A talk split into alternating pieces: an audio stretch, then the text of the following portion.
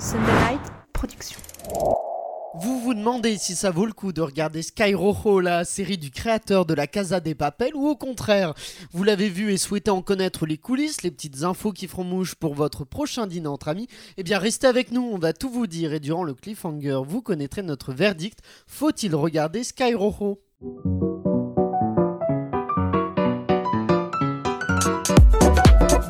dans l'épisode 1, ce nouveau podcast entièrement consacré aux séries. Je m'appelle Aurélien Rapatel et je suis là avec mon équipe de serial killer pour vous éclairer sur cet univers sans fin. Que vous soyez un grand fan de séries ou au contraire un amateur, que vous souhaitiez tout savoir sur leurs coulisses ou que vous n'ayez tout simplement pas le temps de tout regarder, eh bien ce podcast est fait pour vous. On va décortiquer les séries, les analyser, vous donner nos avis précis. Vous ressortirez de ce podcast en étant un véritable expert. Peut-être aussi expert que nos serial killers qui m'accompagnent et que je vous présente tout de suite. La première serial killeuse est une productrice qui, si elle était un personnage de Sky Rojo, serait nul autre que le proxénète, c'est Elsa Morel. Ouais, j'aime bien l'argent et j'aime bien les putes. Voilà. Ça balance. Ok, Et très bien. Ça La commence bien. violence. Notre second serial killer est un producteur artistique de télévision à qui on aura beau dire fais pas ci, fais pas ça, il le fera quand même, c'est Florian Guillaume. Et j'aime bien l'argent et j'aime bien. Non, voilà. À chaque fois. Juste l'argent, c'est Juste bien l'argent, c'est Il est vénal. Et euh, finalement, euh, bah, comme euh, la prostitution. Bon, on continue.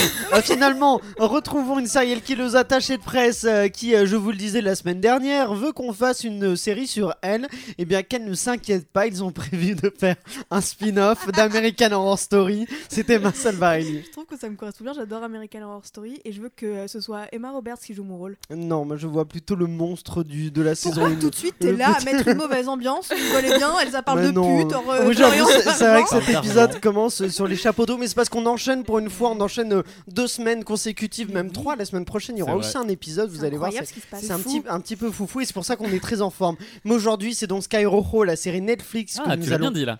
Là, ouais, euh, Ouais. ça- des fois je le dirais bien, des fois non. C'est pour entraîner votre espagnol.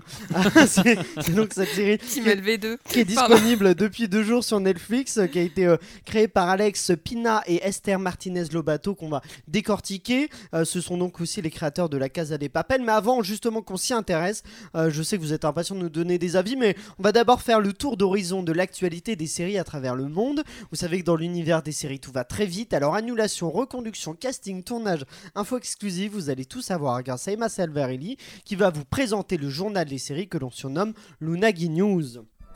Unagi est une sorte d'état de totale conscience des choses. Bonjour à tous, parlons peu mais parlons bien. La première news de cette Unagi News, c'est la suite de Bronx, le polar marseillais sorti en 2020 avec cartonné pardon, pendant le premier confinement sur Netflix. C'est pourquoi Olivier Marshall prépare une suite sous la forme d'une série. Les suites, on adore les suites, c'est pourquoi Better Call Saul a décidé d'ouvrir sa sixième et dernière saison. En effet, le dernier chapitre des aventures de Saul commencera incessamment sous peu, en tout cas le tournage a commencé. Je sais qu'ici nous avons des fans de The Boys, moi aussi depuis Oui. peu, hein, Florian et, euh, et Oui. Aurélien. Alors vous serez ravis d'apprendre que le spin-off va de l'avant et on dévoile son premier casting avec l'actrice Jazz Sinclair de Sabrina et aussi Liz Broadway de The Rookie. Ce sont les premiers noms signés au casting de la série dérivée. Voilà des noms euh, qui feront sonner une douce musique pour les fans de Lost. Gigi Abra- Abrams pardon, va de nouveau collaborer avec Josh Holloway pour une nouvelle série dramatique qui s'appelle Duster. Est-ce que ça va être aussi réussi que le final de Lost? La question est posée. Ben oui. Déjà, je tiens à préciser que j'étais très contente de ces news parce que j'avais que des noms faciles à prononcer. Ah bah, C'est vrai que t'as pas trop. Merci. Miss Broadway, Gigi Abrams, ça va, c'est pas va, hein. compliqué. Est-ce que vous voulez réagir sur quelques news, Elsa et Florian? Bah, The Boys, on est très content. je crois que c'est euh, effectivement un préquel sur euh, ce qui s'est passé avant ce qu'on a pu voir dans les deux premières saisons de The Boys. Et on attend la saison 3 aussi avec euh, grande impatience. Je sais plus si c'est cet été ou à la rentrée de septembre, mais Mhm. ça va arriver là courant C'est 2021. euh, ouais, entre juin et entre juillet et septembre pour la saison 3 avec euh, le je crois que c'était le nom, c'était l'orgie de super-héros. Ah oui, ça. tu nous l'avais Ouais, annoncé lors d'un précédent Nagui News. Tout à fait. Bon, on a hâte de, de voir ça. Est-ce que, euh, est-ce que ce spin-off, ça va pas tirer un peu trop la corde de The Boys ou euh, on, on va toujours aimer autant Moi, les- je pense que euh, j'aimerais bien voir en tout cas ce que ça va donner parce que déjà, bah, la saison 2, euh, pour ceux qui ont vu, ça nous apprend beaucoup sur les origines. Mais alors là, si en plus on a des infos, moi j'aime Si en beaucoup. plus on a les origines des origines, Ça, ça- c'est ça- plutôt ça- pas mal, hein C'est pas mal, Je vais peut-être m'y mettre, moi, The Boys, là, parce que je vous entends. Et, euh, et du coup, voilà. En, en tant que proxénète, tu devrais apprécier, Ah je pense. qu'il y a des choses qui, il y a des choses qui vont t'intéresser, je Voilà. pense. Non, pas de réaction sur les autres Bah, news. si, euh, quand même. Josh Holloway et Gigi Abrams, ça a hâte de voir ce qu'ils font depuis euh, Lost. euh, on verra. Voir ce, euh, cette formation, Bah de- ouais. cette nouvelle série qui ouais. s'appellera donc Duster, c'est ça. Ouais. Ça. Très bien. Bon, bah maintenant il est temps de rentrer un peu dans le vif du sujet avec notre analyse et critique de Skyroho. Il est donc l'heure de passer. Et c'est Florian Guillot qui va lancer les hostilités en nous parlant des origines de Skyroho. Euh, J'ai pas réussi là. Euh, c'est C'est pas les- mal, c'est pas mal. Ça allait. Les origines de Flo. Aurélien l'a dit, Sky Rojo. Ah, moi non plus, j'y arrive Non, pas. ça Sky va. Rojo est une série télévisée espagnole d'action et de crime qui a été créée par Alex Pina et Esther Martinez Lobato. La série suit trois prostituées qui fuient leur proxénète. Voilà, il n'y a rien de plus simple pour la résumer. Si, à part peut-être le seul plan des héroïnes, leur seul objectif, c'est rester en vie 5 minutes de plus. L'ambition de la série, c'est de montrer l'impunité, l'ambiguïté et la réalité brutale de la prostitution, ainsi que les portraits psychologiques de ceux qui se retrouvent des deux côtés de ce business. Pina et Martinez Lobato ont décrit la série comme un pulp latin. Mais alors vous me direz, qu'est-ce qu'un pulp?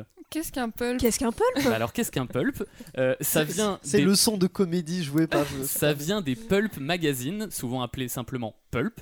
Euh, donc ce sont des magazines de fiction bon marché, avec des histoires souvent macabres, sensationnelles, c'est vraiment même du sensationnalisme, dans le sens un peu putassier du terme, avec une violence graphique et des dialogues incisifs. Ça a été publié de 1896 à la fin des années 50. Le terme pulp, ça provient de, de justement de ce papier bon marché à base de pâte de bois, qui en anglais se dit wood pulp, euh, sur lequel les magazines étaient imprimés. C'était donc des publications peu coûteuses et d'une qualité matérielle médiocre, mais très populaires car justement pas très chères.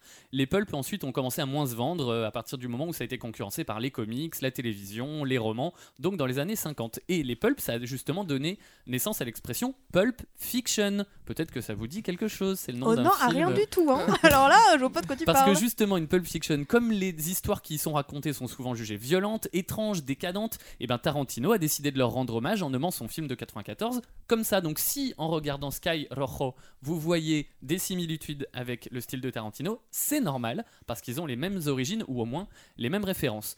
Euh, pour finir rapidement sur les pulps avec une autre référence que vous connaissez, les pulps ont elles-mêmes succédé aux Penny Dreadful. Les Penny Dreadful, c'était exactement la même chose, avec des histoires surnaturelles ou détectives ou de criminels, mais au Royaume-Uni. Et on retrouve bien cette idée d'une publication peu chère dans le titre, puisque Penny Dreadful veut justement dire qu'on achetait un exemplaire, un penny. Donc là aussi, tout comme pour Tarantino, on voit d'où euh, cette série Penny Dreadful tire son origine. Si on revient rapidement sur Sky Rojo, pardon, maintenant qu'on a compris ce que c'était qu'un pulp, si on parle de la forme, les épisodes vont donc être construits en 25 minutes, car il, vou- il voulait que Sky Rojo présente la même action frénétique que d'habitude, mais utiliser cette durée de 25 minutes permettait de souligner la nature dynamique de l'intrigue, la fuite, la course à la survie.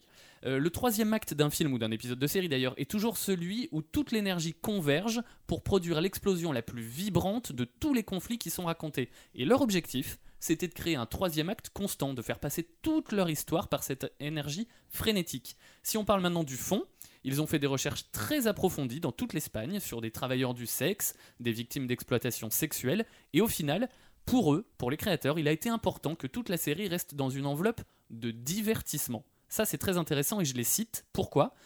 Parce que une série télé banalise toujours la réalité dans une certaine mesure.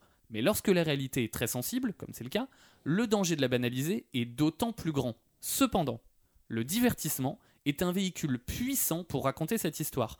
Nous avons tous entendu des personnes s'élever contre la prostitution, mais lorsque vous entendez l'autre côté, l'impact sur votre conscience est beaucoup plus perturbant. Lorsque vous entendez le proxénète parler positivement de son activité en toute impunité, c'est là que le public reçoit vraiment un choc. Donc on va pouvoir discuter ensemble de est-ce que ce- ce- cette ambition a été, euh, a été réalisée? Les créateurs résument leur œuvre en une phrase. Sky Rojo est un divertissement frénétique qui cache un cheval de Troie qui frappera le spectateur au moment où il s'amuse le plus. Ah, Merci pour toutes ces infos, euh, Florian. Euh, Emma, est-ce que tu peux nous résumer ce premier épisode? De- Euh, alors avec plaisir, déjà Florian l'a très bien résumé, mais en fait, en quête de liberté, on va découvrir trois personnages, Coral, Wendy et Gina, qui prennent la fuite et tentent d'échapper à leur proxénète Roméo, qui possède le club Las Novias. Je l'ai bien prononcé, non? Oui. Merci. Parfait. Mon espagnol LV2. les trois femmes se lancent ensemble dans une course effrénée au cours de laquelle elles braveront mille dangers. Leur seul plan, rester en vie le plus longtemps possible. Voilà, donc c'est c'est une série. Effectivement, c'est un peu surprenant, je trouve, de voir une série au format 25-30 minutes. Toi, Elsa, tu t'attendais à ça, euh, à ce format de série-là pour cette- Alors, euh, oui et non, oui, parce que ça s'adapte bien à la forme, comme l'a dit Florian, mais et en même temps, il y a beaucoup de séries en ce moment qui ont un format 25-30 minutes. On pense à WandaVision ou La Flamme récemment. J'ai l'impression que ça va peut-être euh, être the new format to be. euh, Ah, WandaVision, On il s'est- hein. il s'est converti Ouais. en 50 minutes au Oui. fur et à mesure de, Bon. de, de la saison. Mais euh, effectivement, il a Ouais. commencé en 25. Il y a aussi euh, Emily in Paris. Après, c'est c'est un sitcom qui a Mm. toujours eu à peu près ce format-là. Emma, oui. Moi, je trouve ça tout à fait logique. Comme tu as dit, Florian, ça correspond au, au- au rythme recherché. Et euh, Sky, Ro- Sky Rojo, ça a une- Sinon, on dit Sky Ski Ro- Rojo. hein, SR. Rojo, facilement. enfin la série espagnole, Oui. euh, ça a une volonté d'être tout le temps dans le mouvement. C'est tout le temps, euh, ça court partout. Et, et pour Mm. ça, je pense que c'était nécessaire. Euh, J'ai beaucoup aimé quand tu as parlé de Tarantino parce que vraiment, c'est ce que j'ai retrouvé en termes d'inspiration, je trouve. Et surtout que bah, Tarantino, c'est ce qui se passe. C'est le troisième acte. En général, c'est le plus fou. C'est là où tout explose. Et j'avais l'impression de voir tout le temps une fin de Tarantino. Et euh, c'est ça que j'avais bien aimé. Florian, est-ce que c'est aussi réussi que Tarantino? Alors je voudrais juste dire par rapport à ce que disait Elsa, moi ça m'a surpris de voir 25 minutes, je m'y attendais pas, euh, parce que quand je, quand je découvre une série pour euh, le podcast, j'essaie de rien lire dessus, donc je sais pas où je vais, je sais pas où j'arrive, et effectivement ça m'a un peu surpris, je trouvais ça bien, parce qu'au moins c'est dynamique, euh, on n'a pas le temps de s'ennuyer quoique, et euh, Ça commence. ça commence, et, euh, et non, et je pense que c'est cyclique, c'est-à-dire que dans les années euh, 90, il y avait beaucoup de sitcoms, Friends et les Mhm, mhm. qui étaient sur ce format-là, 22-26 minutes. On est passé dans les années 2000 avec tous l'essor de Grey's Anatomy, Desperate Housewives sur des épisodes plus longs, et peut-être qu'on est à l'aube d'un nouveau cycle, et c'est pas plus mal. Et pour répondre euh, à ta question, est-ce que c'est euh, bien réussi euh, le rythme? C'est sûr que c'est rythmé, c'est sûr que... Tarantino, moi je demandais Ah, pour le côté Tarantino. Tarantino, je pense Oui. que c'est c'est avec euh, comment dire assez grossier le- le- la- les références à Tarantino. Euh, ils essayent de marquer ça, ils essayent de s'élever à son niveau sans en avoir du tout le talent. Voilà, ça, Non, mais ça, ça balance déjà. Emma n'est pas d'accord déjà. t'as réinterprété ce que j'ai dit. J'ai pas dit que c'était aussi bon que Tarantino. J'ai dit qu'on retrouvait l'inspiration. La grande différence avec Tarantino, c'est qu'il va quelque part, que son histoire a un intérêt, qu'il la raconte, qu'il y a un début et une fin, même si c'est déstructuré. Alors que là, et c'est le plus gros reproche que je, vais- je développerai pendant tout l'épisode, c'est que le scénario est inexistant et au-delà de ça, il, il, euh, il sert simplement à amener les gags ou les scènes chocs euh, de sang ou de cul, euh, mais pas autre chose. Je- On, on cherche pas à résoudre les situations, on cherche à amener vers des scènes importantes. Je vois Emma pleurer à côté. Je crois que t'as adoré la série, non en un fait, coup de c'est cœur. en fait c'est un plaisir coupable de la regarder. C'est-à-dire que quand, quand je la regarde et j'ai j'ai regardé au-delà de l'épisode 1 euh, parce que c'est un petit plaisir coupable. C'est un peu comme quand on regarde euh, certaines téléréalités euh, françaises ou étrangères où on sait très bien qu'on n'est pas en train de regarder euh, l'œuvre du siècle, mais il y a des petites il y a des petites trahisons, des, des voilà des choses qui font appel à nos bas instincts qui nous permettent de regarder. Et je trouve que c'est exactement pareil. On est vraiment dans le plaisir coupable. Donc c'est voilà. Moi, j'ai trouvé la série aussi très tape à l'œil, euh, avec euh, cette grosse mise en scène, un peu avec des gros sabots. Mais en même temps, je trouve que l'esthétique veut ça, c'est-à-dire que la prostitution, etc., ça fait que on veut vraiment mettre en avant ce côté-là et mettre en avant euh, ce. Je pense que tu peux parler de prostitution sans faire un truc Oui. tape à l'œil comme tu Oui, mais là, je pense que c'est pour marquer les esprits. Ouais, je- moi, moi, je dirais pas forcément. Et, euh, et montre- en fait, je trouve qu'il y a une espèce un peu de tape à l'œil, un peu une espèce de mise en scène accro- euh, agressive qui peut être un peu Ouais. euh, violente et peut-être pour mettre en avant euh, ce côté-là justement. Moi j'ai un doute, Emma, oui. Je voulais juste te dire que je trouve ça très drôle d'entendre la voix douce d'Elsa parler de prostitution. J'ai dit que j'aimais les putes. Florian. Mais après, comme je l'ai rappelé dans les origines, c'est vraiment leur, leur référence, leur matériel de Mm. base. Les pulps, c'était ces journaux euh, vraiment euh, euh, sensationnalistes, donc qui vendaient du, qui vendaient de, de- de- du choc à pas cher, quoi. Donc euh, de ce point de vue-là, si c'est vraiment leur base, ben c'est respecté.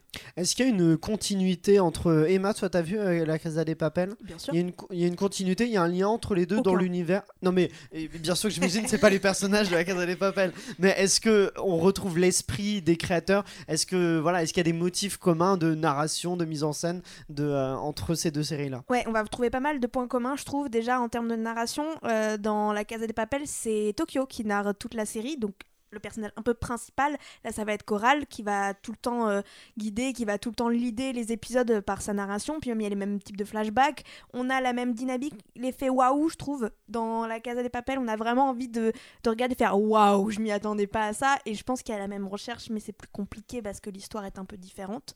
Mais je trouve qu'on a la même dynamique et on sent la patte du réalisateur. Elsa, ouais. Alors l'effet waouh, moi, m'a paru un peu ridicule des fois. C'est-à-dire que ça, fait trop, je veux vous montrer que vous vous y attendez pas, et du coup je mets un effet et euh, ça va être waouh. Et moi je me suis dit, mais il faut quand même euh, tisser ces petits liens na- narra- narratifs. Après je comprends que on veuille euh, mettre un effet waouh dès le premier épisode pour vraiment entraîner la- l'attention du spectateur, mais j'ai trouvé que c'était peut-être un peu trop. Florian. Pour revenir sur ce que tu demandais sur le lien avec la Casa des Papels, euh, il y a une interview de Alex Pigna qui dit euh, Nous avons vraiment essayé de nous éloigner de nos travaux précédents avec cette série. Nous voulons que chaque projet soit unique, ce que nous pensons avoir accompli. Euh, nous voulions créer un monde draconien dans le désert avec, avec Sky Rojo, comme quelque chose que Robert Rodriguez pourrait créer dans le monde latin, mais le nôtre est en Espagne à Tenerife. Et ensuite, il explique que il suppose que leur prochain projet, ils chercheront à faire quelque chose de plus pur et de plus propre, justement pour encore se différencier. Donc ils essayent justement d'aller euh, ailleurs. Euh, si je peux euh, trouver un point de similitude avec la Casa des Papels, c'est cette narration en voix off qui moi m'agace un peu en plus, euh, omnisciente, qui, euh, qui, qui, qui me lasse beaucoup, Oui. euh, qui en plus, euh, cette, euh, pas dichotomie, mais cette différence entre ce qui est raconté, le ton de la voix off euh, très léger et les actions, euh, bon j'ai l'impression de l'avoir mille fois vu déjà dans la Casa des Papels et ça m'énervait déjà, et ce que je trouve de commun, c'est aussi les invraisemblances. Mm. Je n'ai pas aimé la Casa des Papels pour ça, parce que c'était... Il y avait des incohérences et des invraisemblances partout. Euh, le fait que le professeur ait tout préparé sur 18 générations, ça m'a profondément ennuyé. Et là, c'est un peu la même chose. Les, invraisemblances sont euh, légion dans cette série. Il y en a partout. Et c'est un peu l'effet euh, l'effet que qu'ont plusieurs séries euh, Netflix d'ailleurs. On citait Lupin aussi, qui est, qui est un peu dans cette veine-là, du ce qu'on dit en fait du sensationnalisme, de dire ah, vous l'aviez pas vu venir. Ouais, mais Lupin, Oui, bah- ça assume euh, ce que Lupin, c'est. Oh bah, je pense qu'ils l'assument aussi. hein. Je pense que la Casa des Papels maintenant ils Ouais. assument clairement le fait de, de sortir tout de, nulle part. Mais justement, c'est le fait de dire vous l'avez pas vu venir, mais on l'a pas vu venir parce qu'en fait ça sort de De nulle part. C'est improbable. C'est c'est juste pour, faire la, pour faire sensation, pour montrer euh, et c'est tape à l'œil quoi. Emma. Euh, moi, je trouve que des moments, on s'en fout. euh, que ce soit invraisemblable ou pas, parce que c'est pas ce qu'on attend. et ben, moi, j'attends pas de la Casa des Papels que ce soit vraisemblable forcément, parce que bah, déjà, l'histoire est une fiction, et dans ces moments-là, moi, ce que j'ai aimé, justement, cet effet où je m'attends jamais à. Enfin, je, je pense avoir atteint le bout, et j'attends pas le bout. Et c'est pareil pour, par exemple, Sky Rojo. Je- J'ai l'impression d'avoir atteint le bout, et au final, il y a toujours un rebondissement, et c'est ça que j'attends, vraisemblable ou pas, dans c'est personnel, mais je m'en fous. Florian. Euh, Emma a raison. Si, on, si c'est pas ce qu'on attend, si ce qu'on attend c'est de voir du sang, du cul, des gags plus ou moins graveleux et plus ou moins faciles, on en a pour notre argent. Si on cherche à voir euh, une histoire qui se tient avec des personnages qui euh, réalisent leurs objectifs et qui essayent de dénouer leur situation, non, là ça marche pas. Mais je, je pense que en plus il y a une opposition qui est faite qui est un peu facile de dire que le, euh, une série de divertissement, elle est, euh, euh, on peut faire du divertissement. Euh, non, alors attends, je me perds dans ma pensée. Arriver. Le, le- la, la- la bêtise pour moi, c'est de penser que le, euh, il faut forcément faire du sensationnalisme pour faire du divertissement. Et je pense que c'est faux parce que je pense que on peut faire des choses qui sont très, euh, euh, on est diverti sans que ça vienne de nulle part, sans que ce soit improbable d'un coup. je sais pas, ils accèdent à un avion qui s'effondre. Je sais pas, j'invente n'importe quoi, mais on peut être un peu fin et faire du divertissement.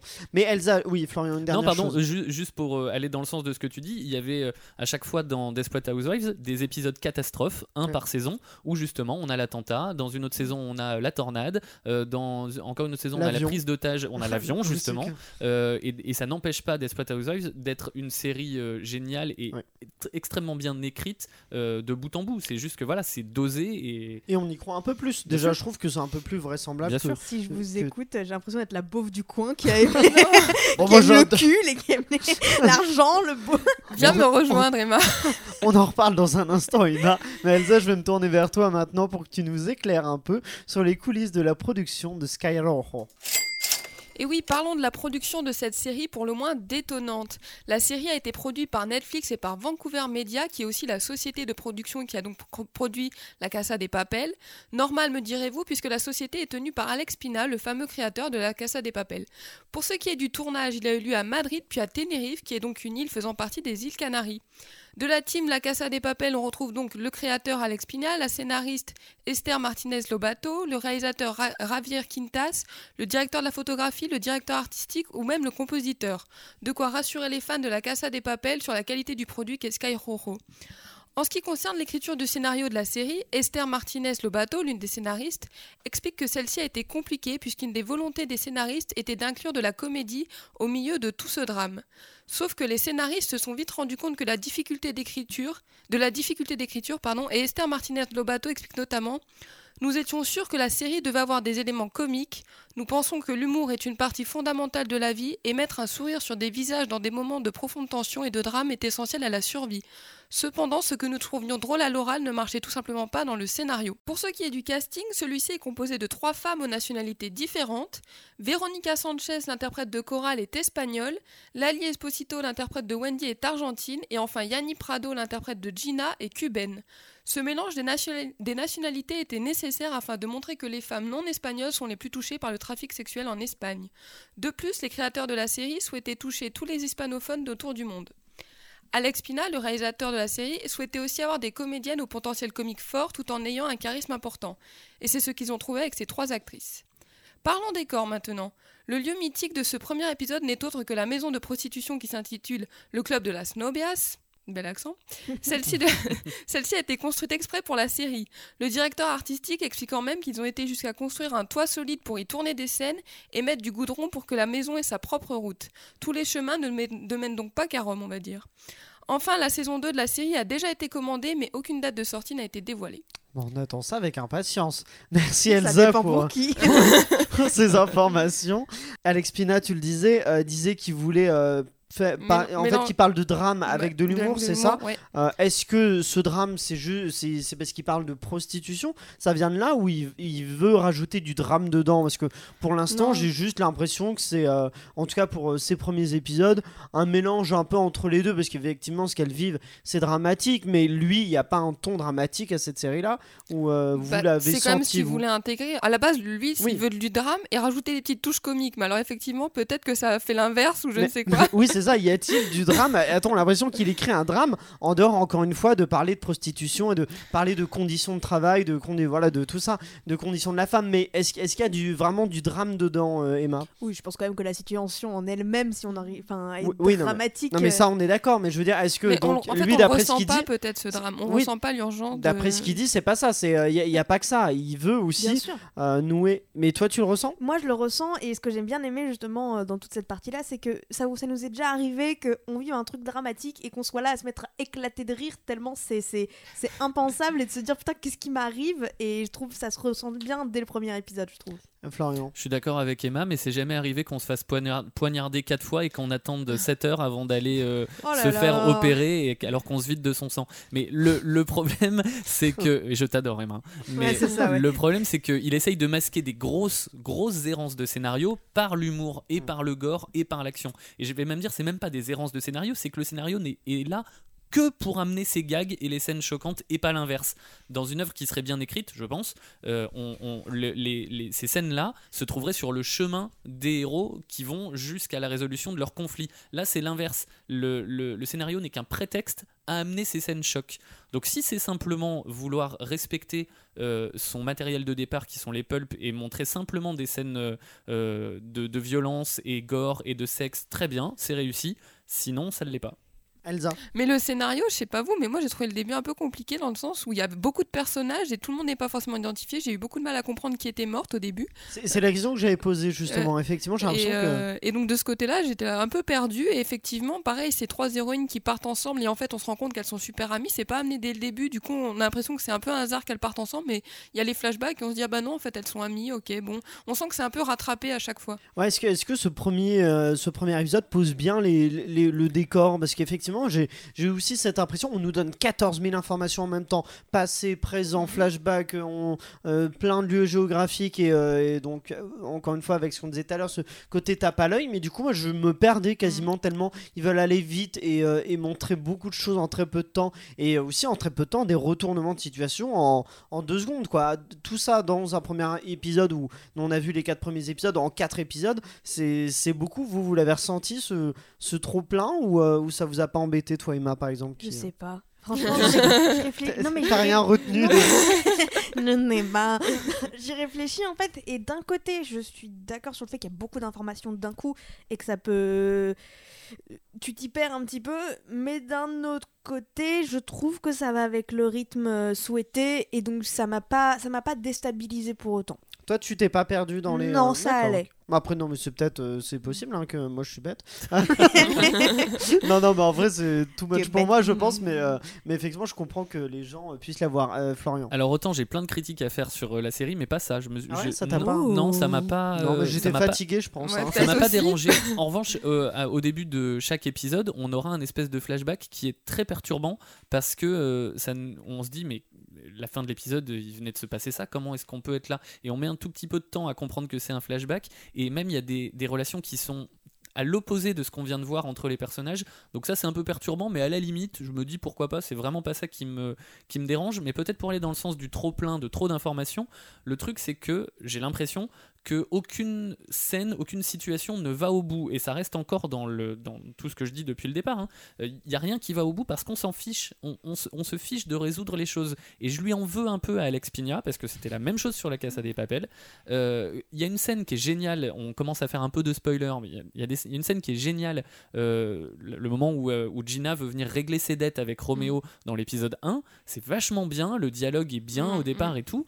Et, et, euh, après, ça part complètement en cacahuète et les choses ne sont pas réglées. Dans Ouais. l'épisode 2, vous verrez une scène au téléphone avec sa maman, Mhm. encore avec ce personnage de Gina, qui est super. Et ça en reste là, il n'y a plus rien qui se passe, on, on- on laisse le truc en l'air.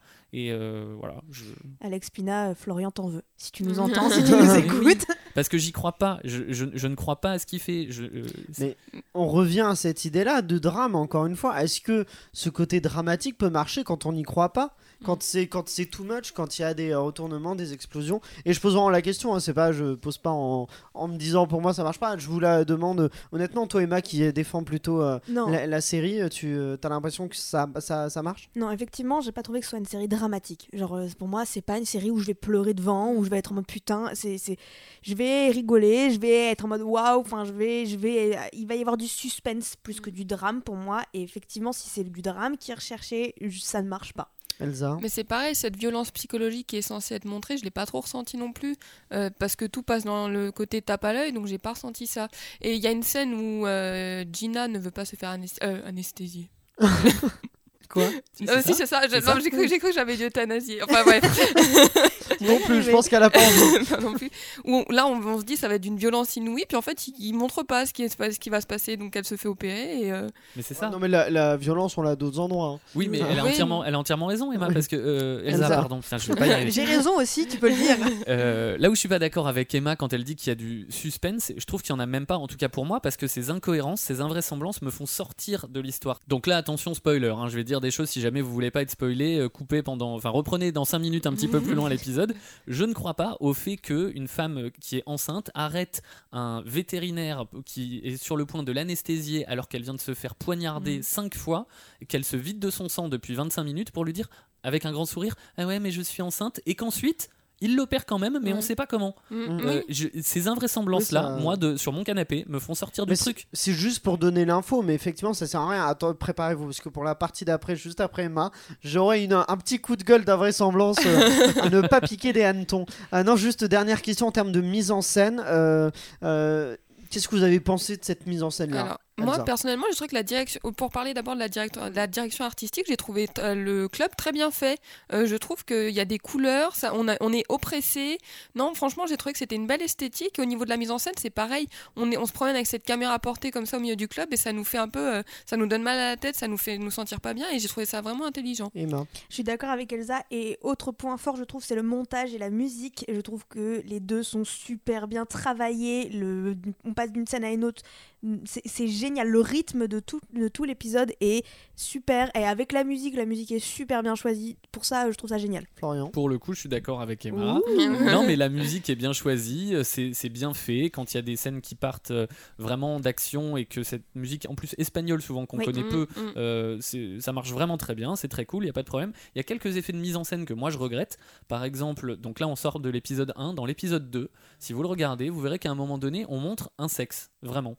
Et Ah oui. c'est complètement Oui. inutile. Oui. C'est vraiment là, euh, au- autant euh, il y a des scènes qui sont plus ou moins bien filmées, plus ou moins bien Mhm. mises en scène, qu'on peut aimer ou pas pour son côté un peu putassier et qui fait, qui réveille en nous euh, des bas instincts. Mais au moins il y a un petit peu de travail. Là, cette scène-là, vous la verrez si vous regardez l'épisode 2, on voit un sexe, ça ne sert à rien. Ils, veulent, ils veulent créer un effet comique en fait. Mm. Oui, avec mais on ce- pouvait. C'est c'est le même effet comique que euh, ça aurait été exactement le même effet sans le voir. Oui. Peut-être Mm. même encore plus fort, Mm. parce qu'on laisse l'imagination de chacun imaginer ce qu'il veut. Mm. Ça ne sert à rien qu'à être putassier. Donc Mais- ce, point de vue-là de mise en scène, je l'ai pas aimé. Mais pour le coup, c'est drôle parce que ça, il y a la même chose dans Euphoria, la série euh, de HBO qui est très bien.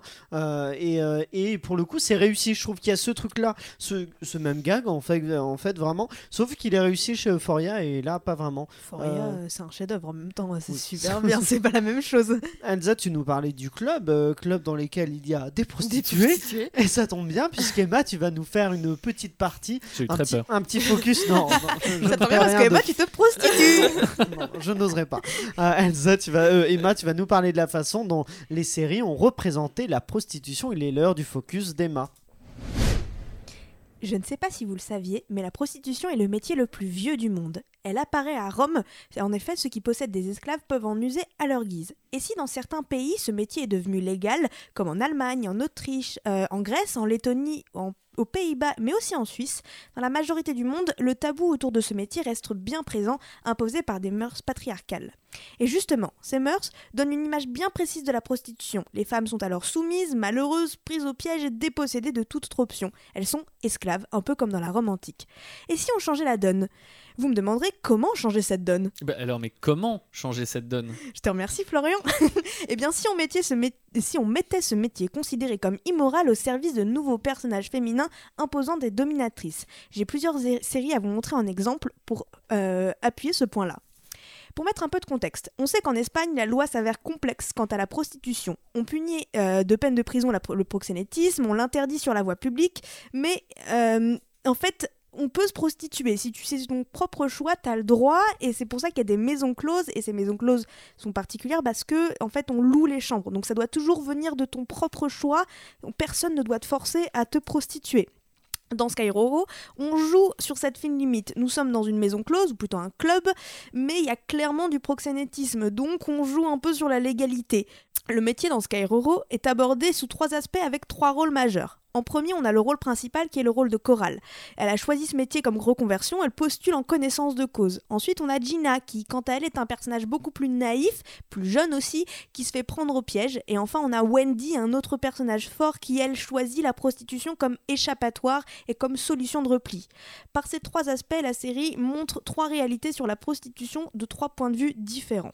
Je vais vous prendre un autre exemple euh, pour démontrer la prostitution d'un point de vue assez fort et assez, euh, comment dire, décisif. On a la série Women of the Night. Je ne sais pas si quelqu'un l'a vue ici. Non. Non. C'est une série euh, des Pays-Bas. Elle se passe à Amsterdam et le personnage principal, Xandra, qui est quadragénaire, voit son quotidien complètement bousculé quand sa vieille amie Pam lui propose de diriger à ses côtés une agence d'escorte. Et en fait, on voit à travers la série qu'elle a déjà un passé dans ce métier-là. Euh, la série va donc narrer la double vie de cette femme 2, parce que son mari postule en plus euh, en tant que maire de la ville, plongée dans un univers sombre de gangs, de corruption et de politique. Xandra devient une chef impassible et charismatique, et d'ailleurs ça nous fait beaucoup penser au personnage secondaire de Sky Rojo, Charlotte la maquerelle, qu'on va voir très peu, mais qui a un peu cet aspect... C'est en fait, Coral euh, la, décrit très bien en disant elle, euh, elle gagne de l'argent sans se prostituer. Et c'est un peu cet aspect-là mais sa soif de réussite et son adaptabilité nous fera beaucoup penser aussi à Coral, le personnage principal. Xandra, dans cette série, ne renoncera pas à son statut de femme puissante. En ce sens, je trouve que la série montre une singularité, une singulière émancipation et aborde le sujet au-delà d'un prisme uniquement masculin et tout simplement à travers des yeux euh, féminins. On pourra aussi prendre un autre exemple de série, The Deus pareil, je sais pas si quelqu'un. Deuce, The Deuce, non ouais. Deuce, merci. Deus, c'est Dieu en latin. The Deuce, vous l'avez vu? Oui, Et vous avez aimé? C'est très bien. J'ai vu James Franco, c'est ça. Ouais, exactement. Et en fait, dans cette série, en trois saisons, elle a réussi à saisir le milieu de la prostitution euh, dans un drame original et intelligent. Toi qui as aimé Florian, tu trouves euh, que c'est réussi ou pas Je trouve que c'est beaucoup plus réussi que Sky Rojo. Ouais. Euh, C'est en partie grâce à la patte de David Simon, le créateur de The Wire, qui est une série top aussi, mais aussi à la diversité des personnages féminins, dont Maggie Gyllenhaal dans le rôle de Candy. Le show offre différents points de vue sur le milieu de la prostitution, comme dans Sky Rojo. Le personnage ont tous leurs parcours différents et leurs motivations pour rester nuit après nuit, car soit elles sont dépendantes du Mac, euh, qui les offre aux clients, ou alors au contraire elles sont indépendantes, comme le personnage de Candy, qui, euh, donc comme je l'ai dit avant, a un rapport spécial avec son job. Sa vie lui permet alors d'avoir une réalité et de réaliser des films porno du point de vue féminin et donc d'un point de vue unique. De cette manière, son personnage travaille au sein même d'une misogynie intériorisée, l'industrie du porno, la prostitution, tout en réussissant à s'épanouir. La prostitution reste quand même un outil du patriarcat et du machisme sociétal. Je fais ce que je veux et je te fais ce que je veux sans aucune limite. Voilà le message même des hommes grâce à la prostitution. Sans cette domination, en fait, le patriarcat n'est plus. Et Alex Pina, le showrunner, aime le personnage féminin et c'est pour ça que d'ailleurs dans sa série La Casa de Papel, Nairobi, et je trouve que c'est le meilleur moyen de finir cette partie, criera El patriarca mis cojones. Ah Bah voilà, bah merci beaucoup euh, Emma pour toutes ces, ces précisions. Est-ce que vous trouvez justement que cette série-là traite intelligemment de prostitution, Elsa? Alors ça montre la dureté, par exemple quand on voit Gina qui, euh, qui est un peu retenue avec son passeport, je trouve que c'est bien, ça montre la, la dure réalité de ce métier. Après, est-ce qu'il y a, il y a de la nuance? Je sais pas, c'est pas, c'est peut-être... ça En fait, ce côté drame manque de ça, et du coup j'ai du mal à m'identifier au personnage. Euh, Emma Moi, ce que je voulais dire, là où c'est intelligent dans la série Sky, Ro- Sky Rojo, c'est qu'on n'a pas seulement le point de vue des prostituées. On va avoir le point de vue du proxénète, de ces hommes de main, euh, de tout personnage possible qui peut faire partie de cet engrenage et euh, de cette euh, entreprise, si je peux dire, parce que c'est un, c'est un peu ça. Et là, je trouve que c'est intelligent parce que, comme tu, euh, comme tu disais, euh, Florian, on- ça nous permet de choquer plus, en fait, euh, les, les téléspectateurs. Moi, je trouve pas qu'ils aient réussi à amener les points de vue des gens, justement. On utilise les personnages pour amener des gags, pour amener des bastons, des coups de poing dans la tronche, euh, du sang, euh, des coups de, de lampe dans un magasin Ikea euh, dans la tronche. Mais à part ça, euh, je trouve pas qu'on ait le point de vue. Je trouve ça très manichéen. Les méchants sont très méchants, les gentils sont très gentils. euh, ils ont aucun défaut. euh, si, pardon, ils ont des défauts. Mais je veux dire, elles sont, c'est, c'est, c'est, c'est des gens qui sont vertueux. Et les méchants, Roméo et ses hommes de main, c'est des méchants méchants. Et voilà. y y donc je, je trouve pas qu'on arrive à faire passer un point de vue. Et en ce sens-là, je trouve que c'est pas forcément. euh, ça dépend ce qu'on cherche en fait. Quand on demande est-ce que c'est traité intelligemment, ça dépend ce qu'on cherche. Si euh, avec ça on veut quelque chose de léger, de divertissant et qui va, euh, parce que c'est un sujet très très dur, pouvoir nous, alléger un petit peu la situation et rendre ça un petit peu comique, ça peut être réussi. Si on veut une série qui traite de ce phénomène-là et qui se veut intense, pour moi non, ça marche pas. La mise en scène, est-ce que vous trouvez pas qu'elle dessert un peu le propos? Moi j'ai l'impression que la mise en scène participe beaucoup à la sexualisation des, euh, des actrices. Est-ce que est-ce que c'est pas un peu paradoxal de, euh, de, de faire ça, Emma? Bah, euh, quand on aborde un sujet comme la prostitution, Ouais. sexualiser, c'est, enfin, ne pas sexualiser, c'est compliqué quand même, Ouais. parce que c'est le centre même du sujet. Non, Mais mais, c'est- que- c'est quand, quoi, elles sont, quand elles sont en fuite, euh, ce sont entre guillemets plus des prostituées. Euh, Quand elles sont dans le club, pourquoi pas Mais quand elles sont en fuite, c'est juste des, des femmes en fuite, des, ouais, des femmes en fuite qui euh, sont pourtant. Alors c'est là aussi un peu mon coup de gueule. C'est euh, que quand je dis ça, c'est parce que je, elles sont en fuite. Elles, il y en a une qui se fait opérer, euh, qui est- ça fait, euh, elles ont tué des gens, elles courent partout, elles se font opérer, elles se battent contre des gens.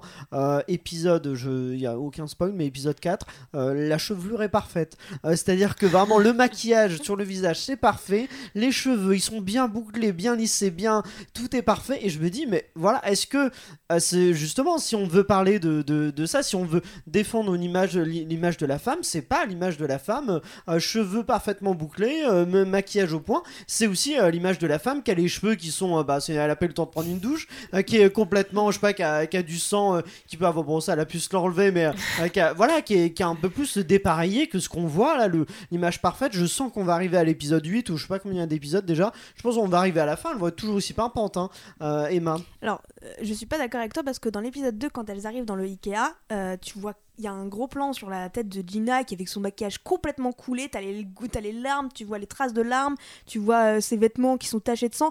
Donc ça, il y a des scènes où elles sont pas parfaites comme tu le dis. Oui, une fois, mais à chaque. c'est- C'est-à-dire qu'il y a, il y, a cinq- il y a deux minutes où du coup elles sont pas parfaites, elles se refont parfaites, peut-être. Même elles peuvent pas. Dans Ikea, comment elles peuvent. c'est Bah, apparemment ça marche. Écoute, Oui, apparemment bah, les ouais, plaques mais- marchent, les douches marchent, la moi, lave- à chaque épisode, on va les retrouver parfaites, tout ça. C'est, euh, c'est pas un peu embêtant ça quand on prétend euh, euh, euh, vouloir pas faire avancer les choses, mais en tout cas défendre un peu ça. Mais c'est un défaut du scénario dans la construction des personnages. C'est-à-dire que quand on construit un personnage, on les représente psychologiquement, extérieurement. Et là, du coup, on les montre pas dans la fatigue de leur course. Donc, du coup, euh, effectivement, moi, je trouve qu'il y a un problème dans la représentation de ces femmes-là. Pas que le scénario, parce qu'en soi, on n'est pas obligé d'écrire, elles sont très fatiguées. Et en soi, on voit, on les mais voit, tu peux on montrer les traits du visage. Effectivement, si tu dis qu'elles Oui. sont toutes Bah pimpantes oui, après. donc c'est la euh, mise en scène, bah, oui. tout le temps, oui, euh, Florian.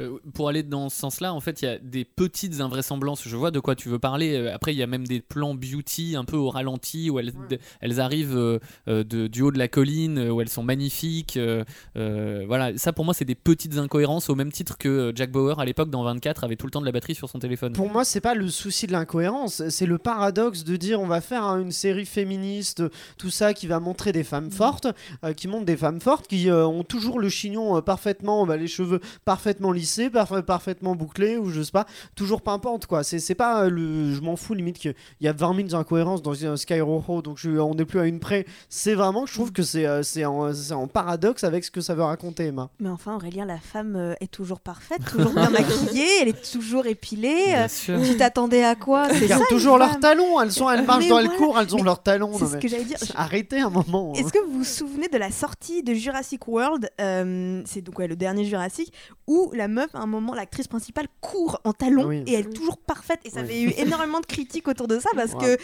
à quel moment tu peux courir après un dinosaure Mais- en talons? Mais Jurassic World, il prétendait pas être une série quasiment Oui, c'est vrai, c'est allait montrer des femmes fortes. Il voulait montrer des Euh, dinosaures forts. hein. c'est pas la même chose. Non, mais voilà, moi ça m'a ça m'a vraiment embêté. Je trouve que c'est Non, mais tu fais bien de le dire, c'est vrai. voilà, c'était c'était On mon petit coup de C'est gueule. ton petit coup de gueule. Alex Pina, il y a Florian et Aurélien qui sont pas contents. Euh, Qu'est-ce qui vous a le plus plu, au contraire, disons, dans le traitement de, de, de la prostitution? Parce qu'on on a vu des, euh, des défauts, mais il y a aussi des qualités à cette série-là, Elsa. Moi, j'ai bien aimé la, so- la sororité entre les personnages, ces trois personnages principaux, mais vu que ce sont des femmes euh, principales. Et euh, moi, j'ai bien aimé le côté entraide, le côté euh, on se soutient dans la difficulté. Et ça, je pense qu'on peut retrouver ça dans la prostitution quand on est dans le mal, en fait. Donc euh, voilà. Euh, Emma, ouais. Enfin, on voit aussi euh, qu'à un moment, il y a chacun pour sa gueule. Hein. Y a Oui, un- mais t'as vu le- la situation Oui, aussi mais, euh, mais ouais, il y a quand même euh, une image un peu, je trouve, euh, enjolivée des relations féminines. hein. C'est, c'est- des relations féminines, ça peut être super belle, comme au contraire, euh, ça peut être euh, Mhm. chacun pour sa gueule. Emma, toi, je sais que tu nous avais fait euh, sur le jeu de la dame, tu nous avais parlé de la drogue. Euh, on retrouve un peu un Mm. personnage, le personnage principal en fait, euh, qui se drogue aussi. Ça t'a embêté ou pas euh, Non. ici? Non, c'est. Je trouve que. Je comprends que c'est logique. Ça. Ouais, bah justement, ça casse un peu cette image de femme parfaite euh, et, et qui, qui a ses démons. Et, et j'ai trouvé que c'était bien joué et que ça montre le côté addictif au point qu'elle va prendre chez un vétérinaire les, les premiers Ouais. médocs qu'elle trouve en fait. Après non, quand je dis non, je trouve la série montre pas des femmes parfaites. Euh, Moi, que, moi je dis parfaites physiquement, esthétiquement. Après on voit qu'elles ont toutes des défauts, qu'elles ont toutes leurs démons, c'est elles sont humaines. Mais euh, mais moi je parlais vraiment plutôt de physiquement. Florian, toi, est-ce que tu as vu des, des Non, mais encore une fois, pour réagir là-dessus, euh, le, le côté euh, addict de Coral, je trouve qu'on le voit pas avant longtemps et Mm. que, que c'est pas vraiment euh, c'est pas vraiment exploité euh, dans les premiers épisodes. Donc ça me gêne parce qu'encore une fois, ça caractérise mal les personnages. Moi, ce que je trouve de- du plus réussi, tu demandais ce que ce qui nous a plu dans le traitement de la prostitution. euh, bah moi, c'est pas tellement ça. C'est il y a certaines scènes qui sont très intéressantes. Celle où elle vient régler ses comptes, Gina vient régler ses comptes. La scène où elle appelle sa maman dans l'épisode 2. euh, la scène où euh, les hommes de main essayent de savoir euh, qui, euh, euh, qui, Ouais. qui était au courant euh, au sein du club. Il y a des choses qui sont très bien, mais qui ne sont pas amenées au bout. Emma. Ouais, j'ai trouvé l'incohérence qui m'a gênée dans cette série. C'est justement, euh, attention, euh, bon, spoiler, je sais pas, un moment, euh, Coral fait une, une overdose et elle sait parfaitement indiquer ce qu'elle doit prendre à ses potes ou le placer alors qu'elle est clairement en train de faire une crise d'épilepsie. Mais elle est là en train de dire, ouais, vise ma veine, etc. Ça, j'ai trouvé ça un peu. Bon, ça fait très euh, Pulp Fiction pour le Bah coup. ouais, mais euh, voilà, enfin, j'ai pas trouvé ça réaliste. Euh, Florian, une dernière chose. Ouais, mais tout comme Roméo euh, se fait éclater le crâne, Ouais. perd 18 litres de sang Ouais. et euh, bon, je, je Ouais. spoil pas trop. D'ailleurs, juste pour faire une toute petite parenthèse, le, pour revenir sur ce qu'on disait la semaine dernière sur Love Victor, peut-être on va vous apprendre un truc. L'acteur qui joue Roméo est homosexuel. Et pourtant, il joue un proxénète macho de la dernière espèce, et ça ne choque personne. Et ça n'a même pas fait de débat de quoi que ce soit. Peut-être qu'en Espagne, on n'a pas le même genre de, Ouais, de rapport avec ça. Ouais. Mais en tout cas, voilà, c'est ça n'a pas été un problème, ça n'a même pas été un sujet. Mm. Là où on a parlé de ça la semaine dernière sur Love Victor avec euh, l'interprète pr- du héros. Et ça, c'est beau. Et euh, avant le cliffhanger dans lequel je vous demandais justement si vous conseillez ou non Sky Rojo à tous nos auditeurs, il est l'heure des recos de Flo. Alors, si vous avez aimé Sky Rojo comme moi, évidemment, euh, il y a d'autres œuvres qui vont vous plaire. On vous invite bien sûr à regarder toutes les autres œuvres d'Alex Pigna, à commencer par La Casa des Papels. Mais il n'y a pas que ça. Il y a aussi une série qui s'appelle Vis-à-vis, qui est une sorte de Orange in the New Black euh, version euh, espagnole, version Alex Pigna. Euh, donc voilà, vous avez pas mal de choses à regarder de lui. Évidemment aussi Penny Dreadful, dont j'ai parlé au début. Et ensuite des séries qui vont plus traiter du sujet de, euh, de, de la sexualité, de la prostitution. On a par exemple Pigalle la nuit. Alors bizarrement, celles que je vais citer ont toutes euh, été euh, diffusées plutôt sur Canal. Je ne sais pas si ça veut dire quelque chose ou pas, mais c'est c'est la chaîne, voilà. Donc Pigalle la nuit, série française, qui était l'histoire d'un homme qui découvre que sa sœur qu'il n'a pas vue depuis deux ans est la star d'un club de striptease de Pigalle. Très très bonne série avec Jalil Lesper en deux saisons. Vous avez aussi euh, Hard. Euh, après la mort de son mari, une femme découvre que celui-ci ne dirigeait pas une entreprise d'informatique, mais une société de prod de films porno. Vous avez aussi côté canal Maison Close, dans laquelle on retrouve Valérie qu'on qu'on connaît bien pour scène de ménage, mais qui est très très très bien dans cette série-là et dans un registre complètement différent. Maison Close, on est fin 1871, dans une maison close de luxe. Trois femmes tentent d'échapper à la servitude imposée par des hommes. On a aussi évidemment The Deuce, dont parlait tout à l'heure Emma, sur le- les débuts de l'industrie du porno. Et je vous recommande aussi une série qui s'appelle Les Filles de Joie. Ça se passe en 1763 à Londres, entre deux maisons closes tenues par des femmes que tout oppose, mais qui ont un point commun, évidemment leur activité de maquerelle.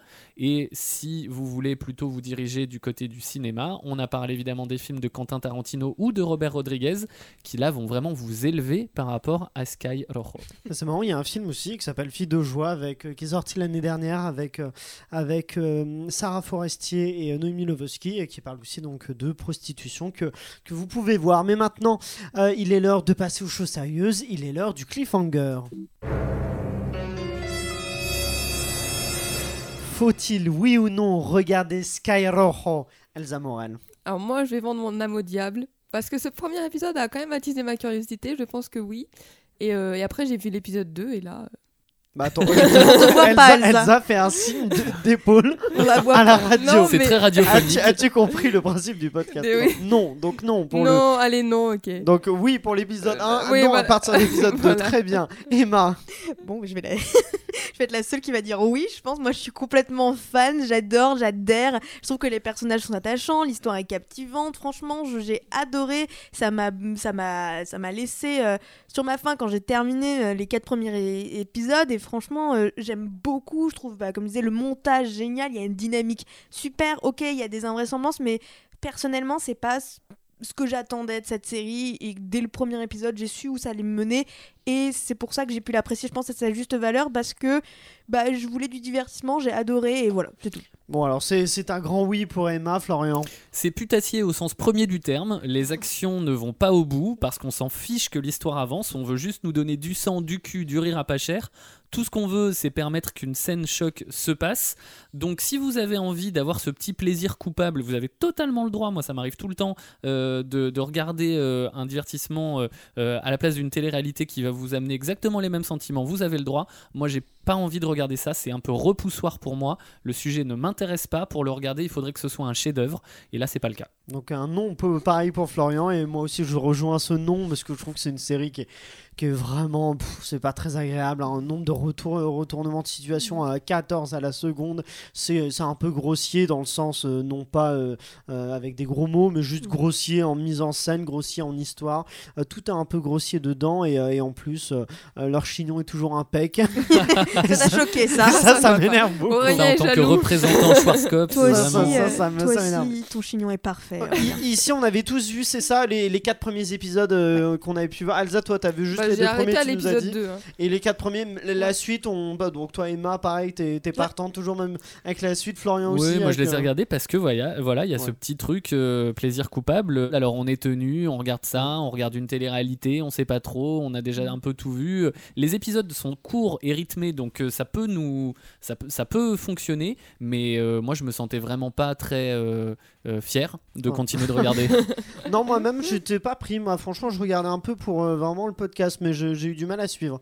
Mais bon, euh, voilà, vous avez un peu nos avis sur, euh, sur des avis divisés quand même. hein. Il y, a peut-être- il y aura peut-être une team Emma qui, euh, qui, soutient, qui va soutenir Allez, à fond la série et ce serait normal. N'hésitez pas à nous donner votre avis en commentaire sur les réseaux sociaux avec le arrobase épisode 1 podcast. Mais avant, avant que ça se termine, restez avec nous car on va vous mettre au défi dans un blind test série. Euh, vous pouvez jouer chez vous tout seul ou entre amis, euh, vous mettre un peu au challenge avec des séries. Je vous propose justement le jingle quand même de, ce, Allez. de Oui. cette dernière partie. I accept that challenge. Challenge accepted. Au- L'enjeu de ce blind test, c'est donc de choisir une prochaine série qu'on traitera dans un prochain épisode d'épisode 1.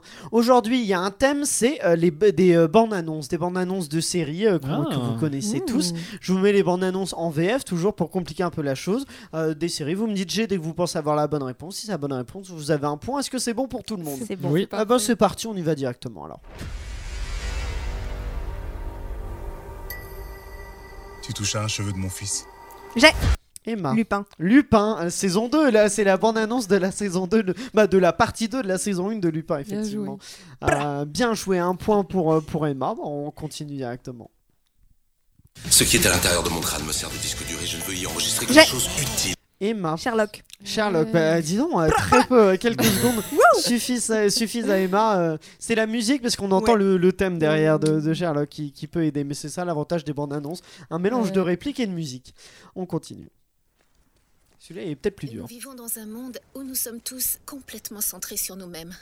Il est facile de perdre de vue le sens des réalités.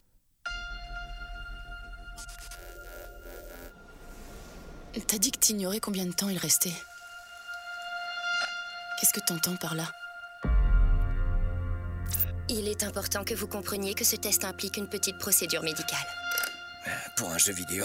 J'ai Vas-y. euh, Black Mirror? Black Mirror, bah dis Oh donc, 3 là. pour l'instant sans faute pour Emma, est-ce qu'elle va réussir jusqu'au bout se croit dans un clip de rap. Black Mirror, exactement, c'était la bande-annonce de la saison 3 précisément. On continue avec l'avant-dernier déjà. Votre attention, s'il vous plaît. Nous traversons actuellement une zone de turbulence. Nous vous demandons. Elsa. Lost? Lost, bah voilà. Elsa, Elsa quand même pique un point à Emma avec Lost, l'avion avant, avant qu'il qu'il- Qui qu'il- s'écrase. exactement. et ben c'est parti, on est déjà au dernier. C'est quoi le problème avec les médecins? Il y a un patient J'ai- J'ai C'est Elsa, je crois, Hmm. avant Florian. Hippocrate Hippocrate, exactement. Il y a la saison 2 qui va sortir bientôt, qu'on traitera peut-être dans le podcast. Mais dans tous les cas, c'est une victoire euh, d'E- d'Emma avec 3 points. 3 pour Emma, 2 pour Elsa, 0 pour Et moi, Florian. j'étais C'était en pas train ton de jour faire autre chose. C'était, c'est pour ça. voilà, bon bah Elsa, t'auras la main libre une C'est prochaine Emma, fois. du coup. Emma, bien exactement. C'est pas la Ben. Pas trop, T'auras les mains coup. libres pour choisir une prochaine série qu'on traitera dans un futur épisode. Et voilà, bah épisode 1, c'est terminé pour aujourd'hui. Oh non On se retrouve exceptionnellement dès dimanche prochain pour euh, une nouvelle série. On peut Ah vous le dire, ce sera Falcon et le soldat de l'hiver, la série Disney Plus qui est sortie euh, le même jour que Skyroho. Du coup, on a fait l'une puis l'autre. Euh, et voilà, on vous dira tout sur le. Vous connaîtrez tous les coulisses, tous les secrets et s'il faut regarder ou non Falcon et le soldat de l'hiver. Merci à tous nos serial killers du jour. Merci. Merci à Pierre-Emmanuel et Guillaume de Sunday Night Productions. N'hésitez pas à partager au maximum épisode 1 euh, pour, afin de nous donner de la force. Et vous pouvez nous suivre sur notre compte Instagram épisode 1 podcast. Et plein de contenus exclusifs créés notamment par Enza Morel. Euh, merci d'avoir écouté euh, cet épisode, ce podcast. On se retrouve très vite avec une nouvelle série, un nouvel épisode 1 et de nouvelles infos.